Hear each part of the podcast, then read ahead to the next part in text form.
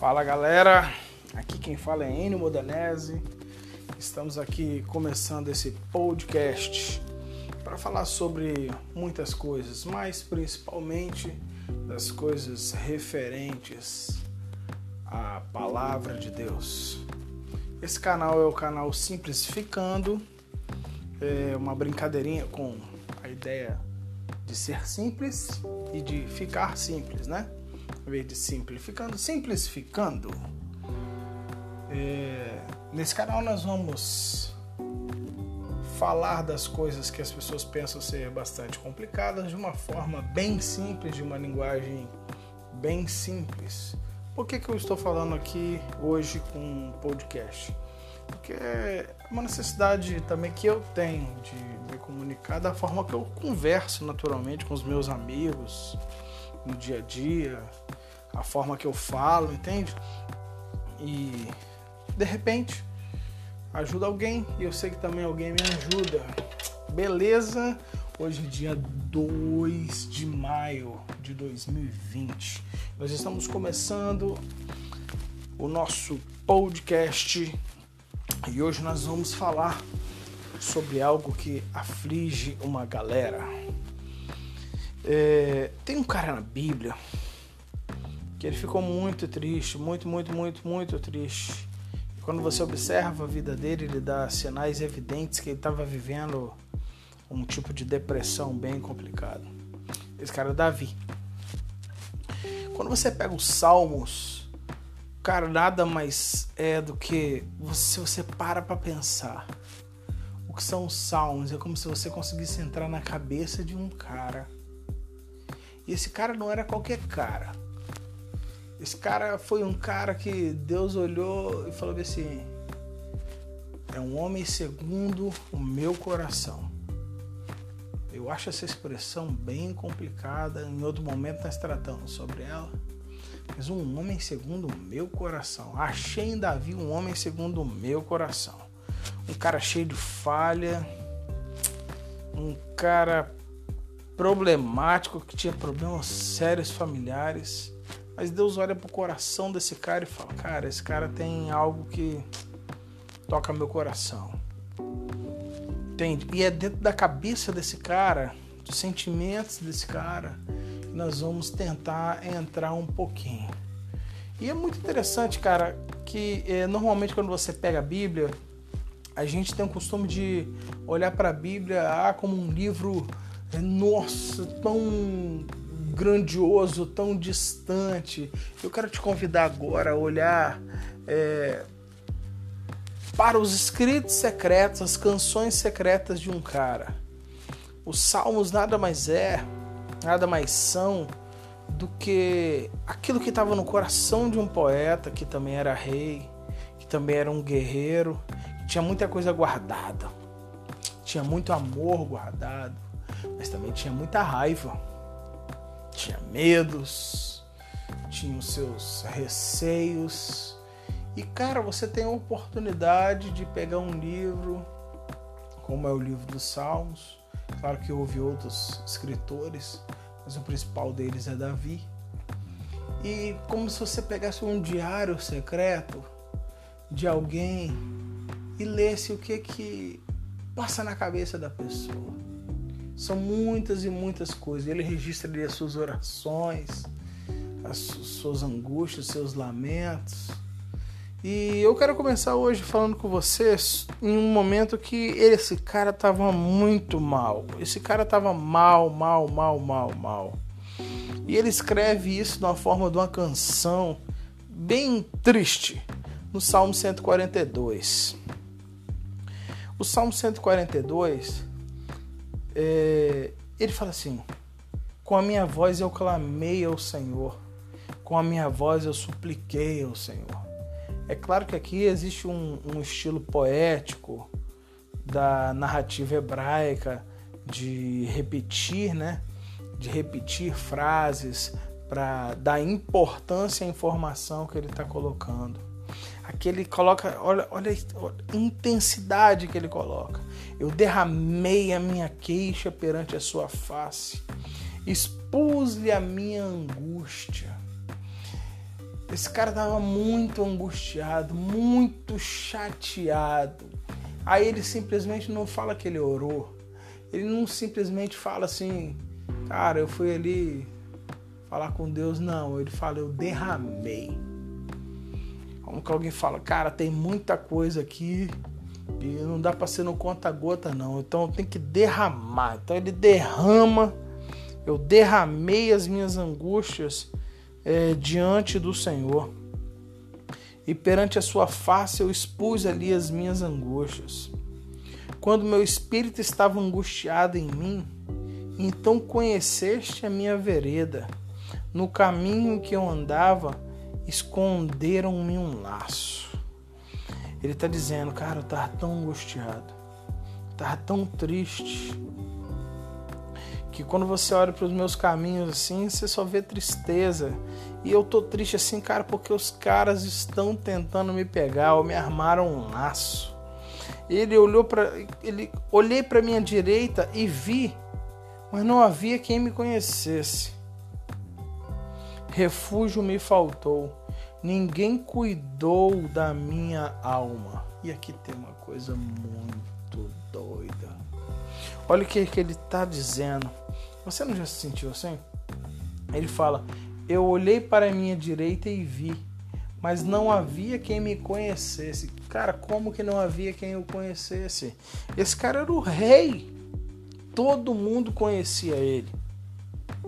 O que ele está dizendo aqui na verdade é o seguinte, cara. Ninguém consegue olhar e ver o que, que eu estou passando. Ninguém consegue me ver como eu sou. Os caras veem um rei, ver um cara conquistador, mas eles não sabem que por dentro aqui, na verdade, eu tô destruído, tô arrebentado. Ele olha, eu olhei pro lado, eu conseguia ver as pessoas, mas as pessoas não conseguiam me ver. Eles não conseguiam me ver no sentido de eles não conseguiam perceber que eu estava precisando de ajuda, que eu estava precisando de um abraço, que eu estava precisando de um carinho, que eu estava precisando trocar uma ideia, mas ninguém me via. Quando as pessoas olhavam para mim, eu já estou pensando aqui, elas pensavam, cara, esse cara deve estar tá tudo muito bem, ele é rei, não deve faltar nada, mas ele estava arrebentado por dentro, ele estava destruído por dentro. Ele olhava para as pessoas, ninguém, isso aqui é, é, é muito louco. Refúgio me faltou. Ninguém cuidou da minha alma. Refúgio me faltou. Ninguém cuidou da minha alma. Sabe, cara? Isso daqui é uma coisa que muitos pastores e outros líderes religiosos passam por essa situação, que acabam sendo refúgio para muita gente acabam ajudando muitas pessoas, aconselhando, apagando incêndio de questões de relacionamentos, ajudando um, ajudando o outro com obras sociais. Mas tem hora que esse cara que é líder, ele se sente sozinho. Tem hora que esse cara que é líder, ele precisa de um refúgio. Ele precisa se esconder em um abraço de alguém. E sabe de uma coisa? na maioria das vezes ele não encontra, porque não tem ninguém que ele possa encontrar aquilo que não vá criticá-lo, porque sempre verá não cara como eles viam, mas é o rei Davi, sacou? É o rei, ou seja, esse cara é um cara que não tem problemas, mas esse cara ele fala bem assim, é, olha, me faltou refúgio. Eu precisei de alguém que fosse um refúgio para mim e ninguém cuidou da minha alma. Ninguém cuidou da minha alma. Isso é uma verdade dos nossos dias, não apenas dos nossos dias, mas de todos os tempos. Quem cuida da sua alma? Se você falar para mim, ah, eu mesmo cuido da minha alma, cara, todo mundo precisa de alguém. Para quem você presta conta? Para quem você presta conta? quem você tem liberdade para trocar uma ideia, para conversar sobre os seus problemas, para conversar sobre as suas podridões. cara, quem cuida de você? Aí talvez você fale assim, ah, mas eu não tenho a atenção que eu queria ter, mas você pede. Você tem coragem de pedir, de admitir que você tá mal e que você precisa de ajuda? Porque, deixa eu te falar uma coisa, porque muitas vezes a gente acaba criando umas barreiras mesmo. A gente acaba criando uns grilos na nossa cabeça, como se a culpa fosse das pessoas. Ah, mas as pessoas não vão ver. Não, como as pessoas não estão vendo o que eu estou passando? Cara, posso te dar uma ideia? Sim, muitas vezes as pessoas não conseguem ver. Sim, é verdade. A gente espera, não, não é possível que alguém não esteja vendo. Cara, não está. E se não tá, não adianta você ficar esperando que alguém vê. Cara, comunique-se claramente. Comunique-se claramente. Tenha a, a, coragem. Porque isso é preciso coragem. Porque para se expor, para ser curado, é necessário coragem. Você precisa dizer claramente, falar assim, olha, tô mal, cara tô mal, não tô legal e eu tô precisando de ajuda. Tô precisando conversar. E tem algo que é fenomenal, que sabe por quê? Porque muitas vezes, cara, uma boa conversa resolve muita coisa. Muitas vezes, uma palavra fala, confessei o meu pecado, confessar os vossos pecados para que sareis. Às vezes uma conversa, às vezes você vai trocar uma ideia com, com alguém, e, e aquilo ali já você já coloca aquilo ali para fora, aquilo que é tóxico para você. Cara, eu paro para pensar na angústia que esse cara estava sentindo. Ninguém cuidou da minha alma, sabe? Todo mundo precisa de alguém para cuidar da sua alma. Todo mundo precisa apresentar a sua vulnerabilidade.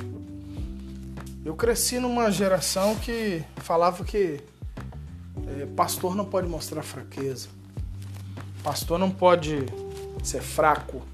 Você não pode é, estar muito próximo das pessoas para que as pessoas não vejam as suas debilidades.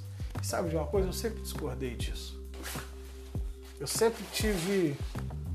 Eu sempre tive medo de fazer de conta. E sempre falei, cara, se eu não tô bem, eu falei, cara, eu não tô bem não estou bem, eu preciso de ajuda, eu preciso de alguém para cuidar da minha alma, porque o pau tá quebrando aqui sozinho eu não vou conseguir. Isso é uma coisa muito doida. Ninguém cuidou da minha alma. E o problema que as pessoas estão hoje tá na sua alma, tá na alma. O problema que as pessoas estão hoje tá na alma. Ai. E o que fazer?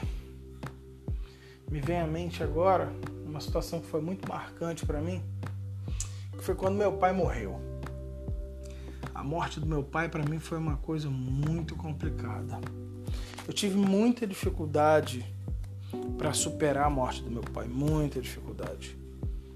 É o que a gente aprende também, a, a questão do luto para cada pessoa ocorre de um jeito diferente.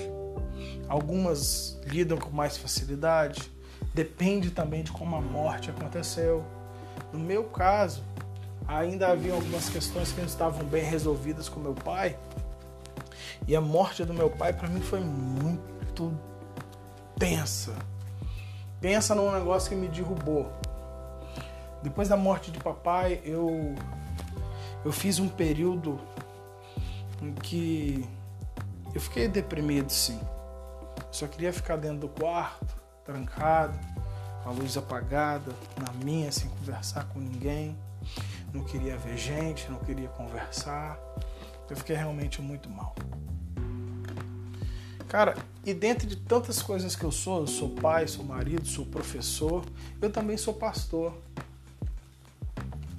Aí eu tive o desprazer de um dia receber uma pessoa e o cara chega para mim e teve a infelicidade de falar para mim o seguinte: as pessoas estão olhando para você como um fraco. Você é pastor, cara, você não pode se apresentar desse jeito não, porque você tá dando mau testemunho. porque isso é fraqueza. Ah, quando ainda disse assim, ah, sei lá quando minha mãe, sei lá, meu pai morreu, para mim foi a coisa mais natural do mundo. Mas para mim não foi a coisa mais natural do mundo. A morte do meu pai para mim foi um troço terrível, terrível. Muito difícil de superar. Então meu período de luto ele se estendeu mais. E ouvi, cara, um, uma pessoa olhar para mim, naquele momento que eu precisava de um refúgio, eu precisava de um abraço, eu precisava de compreensão, eu precisava que simplesmente ninguém me desse conselho nenhum, mas que simplesmente alguém me ouvisse. Alguém chega para mim e fala: Cara, você está se mostrando fraco. Cara, eu fiquei muito nervoso pela incompreensão.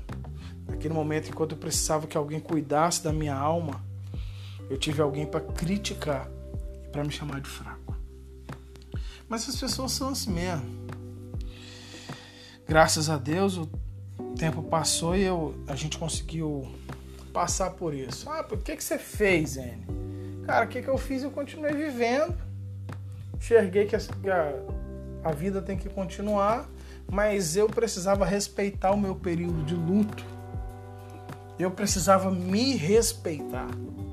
Eu precisava respeitar a minha estrutura, que naquele momento ali não estava nada bem. Está entendendo? E hoje isso me ajuda porque eu tenho um pouco mais empatia e compreensão com outros que passam por essa situação. Muitas vezes as pessoas estão deprimidas e o cara fala, ah, é frescura, frescura, frescura, porque nunca passou. Que esse troço é real. Esse troço é uma miséria, esse negócio. É um troço complicado. Em outros momentos nós falaremos mais sobre isso. Aí, cara, voltando aqui pro Davi. Ele fala: é, eu não encontrei ninguém para cuidar da minha alma. É, aí ele fala, continua. Versículo 5, o Salmo 142. A ti, Senhor, eu clamei e disse: Tu és o meu refúgio, a minha porção na terra dos viventes. Atende o meu clamor, porque eu estou muito abatido. Livra-me dos meus perseguidores, porque são mais fortes do que eu. Você está entendendo? Os perseguidores de Davi eram mais fortes do que ele? Não, não eram. Esse cara é o cara que tinha derrubado Golias. Esse cara é o cara que tinha vencido exércitos enormes. Esse cara é o cara que tinha armado estratégias e conquistado várias batalhas. Mas naquele momento, seu estado emocional estava muito ruim. Naquele momento, seu estado emocional estava muito ruim, então ele se via muito fraco. Aí aqui é onde ele fala: Os meus inimigos, livra-me, porque os meus inimigos são mais fortes do que eu. Não são. Os meus problemas são maiores do que eu. Na verdade, não eram. Ele se via fraco. Mas ele está fazendo o que aqui? Ele está clamando a Deus, cara. Versículo 7. Tira a minha alma da prisão, para que eu louve o teu nome. Os justos me rodearão, pois me fizeste bem. Ou seja, ele está dizendo, cara, eu, Deus, eu vou ser muito sincero com você. Eu tô, a minha alma está aprisionada e nem consegui te louvar, eu tô conseguindo não. Eu não tô conseguindo te louvar, não sinto alegria para te louvar, para te exaltar. Não sinto. Não sinto. E ele fala: Deus, me tira dessa prisão. Porque esse sentimento, essa, essa, a, essa depressão é uma prisão. Ele fala: Deus, me tira dessa prisão, para que eu te louve, e os justos me rodearão e verão que o Senhor me fez bem. Ou seja, cara, esse cara entende o seguinte: ele fala, cara, eu tô vivendo uma situação muito complicada. Eu tô me sentindo fraco, eu tô me sentindo pequeno, eu tô me sentindo sozinho. Não tem ninguém que tá me ajudando, mas Deus, o Senhor pode me ajudar. O Senhor pode me ajudar. O Senhor pode me livrar. Ele tinha uma visão errada de quem ele era. Ele era um cara forte, um cara corajoso e ele se via como fraco. Sabe, cara, eu acho fantástico pensar que é, está no texto sagrado, na Bíblia Sagrada, algo que estava os sentimentos mais profundos de um homem, como é o caso de Davi. Como que esse cara teve medo, sabe de uma coisa? Todas as vezes que eu leio esses salmos, isso me encoraja. Eu vejo, cara, não só sou eu, não é só eu que tenho medo, não é só eu que tenho receio, não é só eu que fico mal. Esse cara ficou muito mal. Esse cara era um homem segundo o coração de Deus. Então, cara, tem jeito para mim. E ele pede: Deus, tira minha alma da prisão, porque eu ainda louvarei, as pessoas verão que tu me fizeste bem. A, a, a conclusão disso aqui é fenomenal. Porque ele chega à conclusão seguinte: Deus, me tira desse, né, dessa situação que eu tô preso. Eu não consigo me levantar disso, isso para mim é uma prisão. E quando isso acontecer, ele está dizendo: me tira para eu conseguir te louvar, e as pessoas que estão perto de mim, elas vão reconhecer que quem me tirou dessa, dessa tristeza profunda não foi ninguém, foi o Senhor. Que quem me libertou foi o Senhor. Que a, que a minha vida mudou não é porque eu sou bom, mas é porque o Senhor teve misericórdia de mim. E as pessoas verão, me rodearão e eles verão que o Senhor me fez bem. Cara, como é que você tá hoje? Tá se sentindo mal pra caramba? Como é que você acordou hoje? De repente tá olhando para você achando que sua vida é uma merda. De repente você tá se achando a pior pessoa do mundo. Davi se sentiu assim também. Eu acho muito massa como ele era sincero. Eu sinceramente tenho várias teorias porque que Davi era um homem segundo o coração de Deus. Mas é que eu mais gosto é por causa da sinceridade dele. Ele fazia merda. Fazia sim fazia merda, pegou a mulher do Urias, fez uns outros trem esquisitos lá. É, mas Deus olha para esse cara e fala: Cara, esse cara é sincero, né, rapaz? Esse cara é sincero, porque Deus não gosta de fazer de conta, não. E ele se expõe. E a gente pode saber hoje com certeza que Deus ele nos ajuda. A gente não está sozinho. Se a gente clamar a Deus, Deus ele entra aí na sua casa, na sua, nessa situação que você está passando. Isso muda isso muda. Às vezes você não, não vai encontrar a, a refúgio e abrigo, né? Ou ajuda que você está precisando em homens. Igual quando eu falei com a situação do meu pai. Eu precisava de compreensão. Eu achei um idiota para me criticar e para me chamar de fraco. Muitas vezes isso vai acontecer. Mas tem uma coisa que é fenomenal.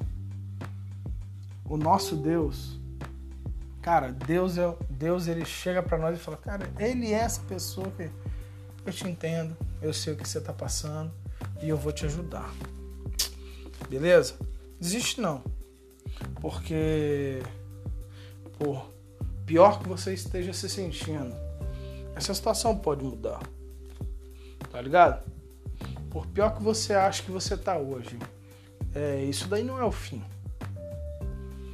Também tem outra coisa que não é a primeira e nem a última vez que isso vai acontecer. Vai ter outras vezes que isso pode acontecer. Você vai. Mas só que tem uma coisa, quando você para para lembrar, quando você para para lembrar que em outras situações anteriores Deus cuidou de você, você pode ter segurança para saber que ele vai cuidar de você agora também. Ou seja, talvez você não tenha a compreensão dos homens, mas Deus compreende o que você está passando.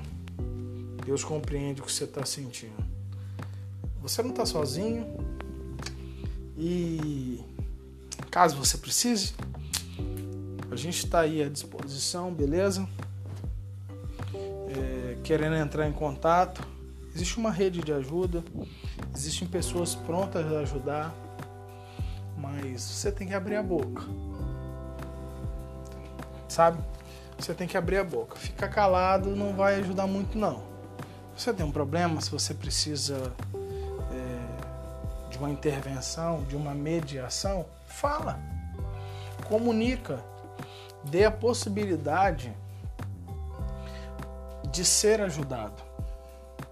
Às vezes a única coisa que você está precisando é ser ouvido. Às vezes a única coisa que você está precisando é de alguém que pare para te ouvir, é que alguém que pare para te entender um pouquinho. Tá bom? Falou, ficamos por aqui hoje. Estamos com encerrando esse podcast hoje. Fique com Deus. Nós nos vemos na próxima. Tchau.